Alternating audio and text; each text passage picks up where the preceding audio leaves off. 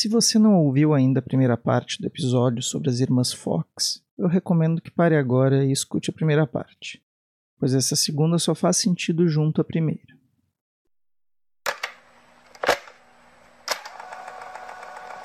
Olá, meu nome é Guilherme Galvão e esse é mais um episódio do Funil de Histórias.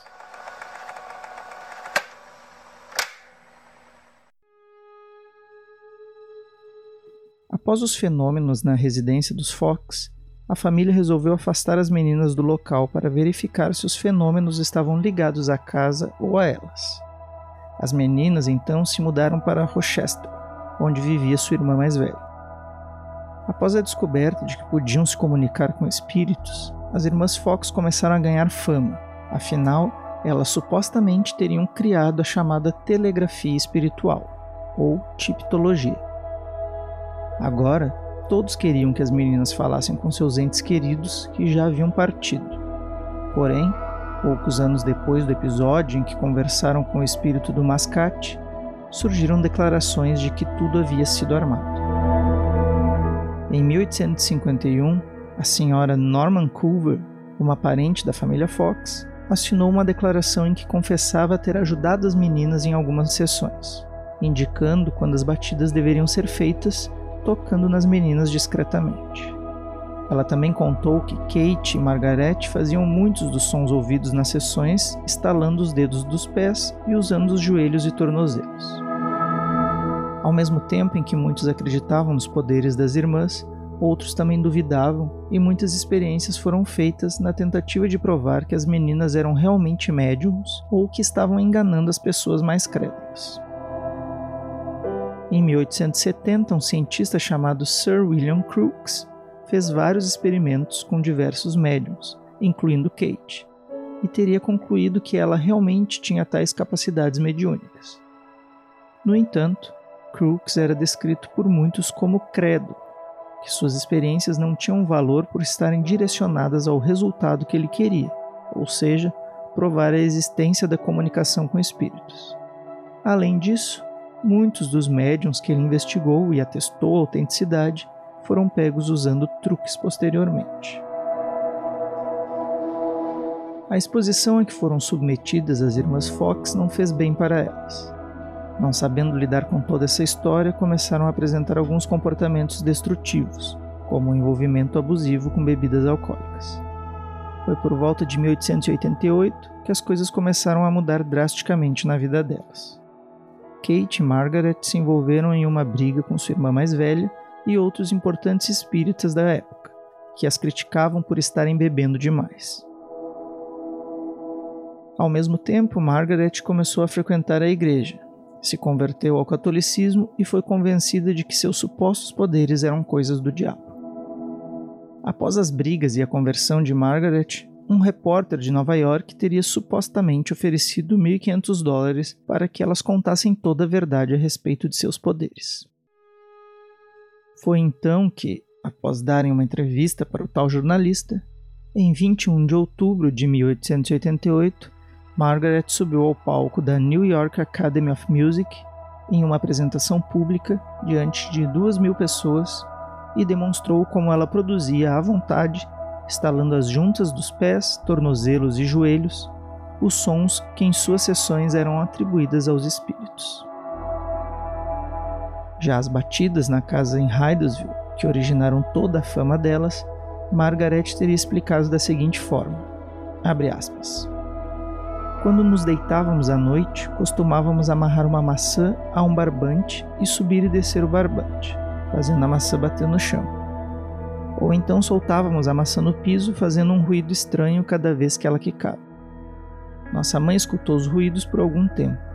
Ela não entendia e não suspeitava que seríamos capazes de fazer esse truque, porque éramos tão jovens. Fecha aspas.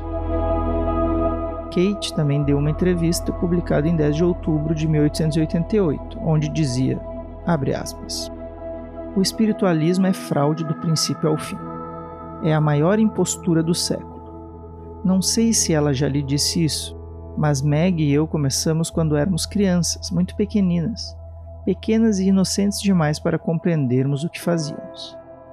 Nossa irmã Léa contava 23 anos mais que nós. Iniciadas no caminho do engano, encorajadas a isso, continuamos, é claro.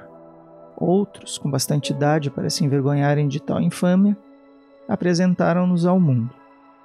Minha irmã Léa publicou um livro intitulado O Elo que Faltava ao Espiritualismo. Pretende contar a verdadeira história do movimento, tanto quanto se originou conosco. Ora, só há no livro falsidade do início ao fim salvo o fato de que foi Horace Greeley que me educou. O restante é uma cadeia de mentiras. Muitas pessoas, ao ouvirem as batidas, imaginam de imediato que os espíritos estão as tocando. É uma ilusão muito comum.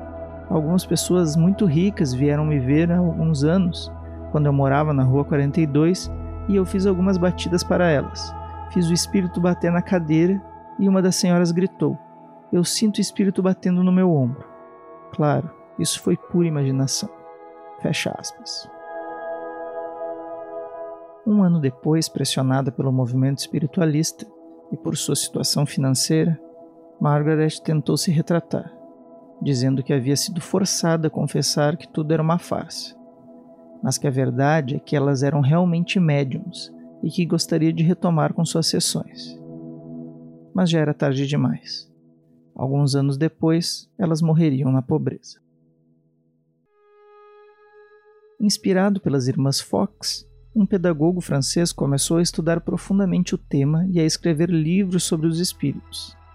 Mas, para não vincular sua profissão e sua carreira às novas pesquisas que estava fazendo, adotou um pseudônimo. Ele ficaria mundialmente famoso como Allan Kardec eu encerro esse episódio com o que escreveu Kentaro Mori em um artigo intitulado As Irmãs Fox, Pancadas no Espiritualismo. Abre aspas. Não há prova de que as irmãs fraudaram todos os seus fenômenos.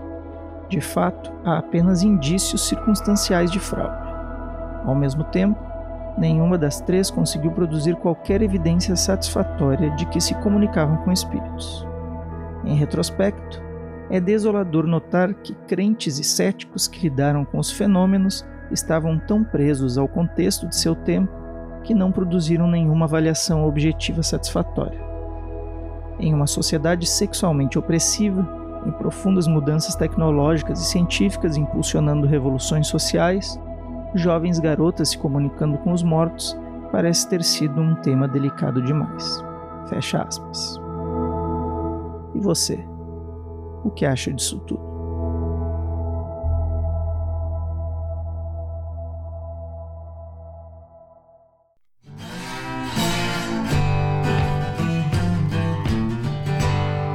Se você gostou dessa história, divulgue Funil de Histórias, curta, compartilhe em suas redes sociais, se inscreva no canal e deixe suas sugestões para um próximo programa.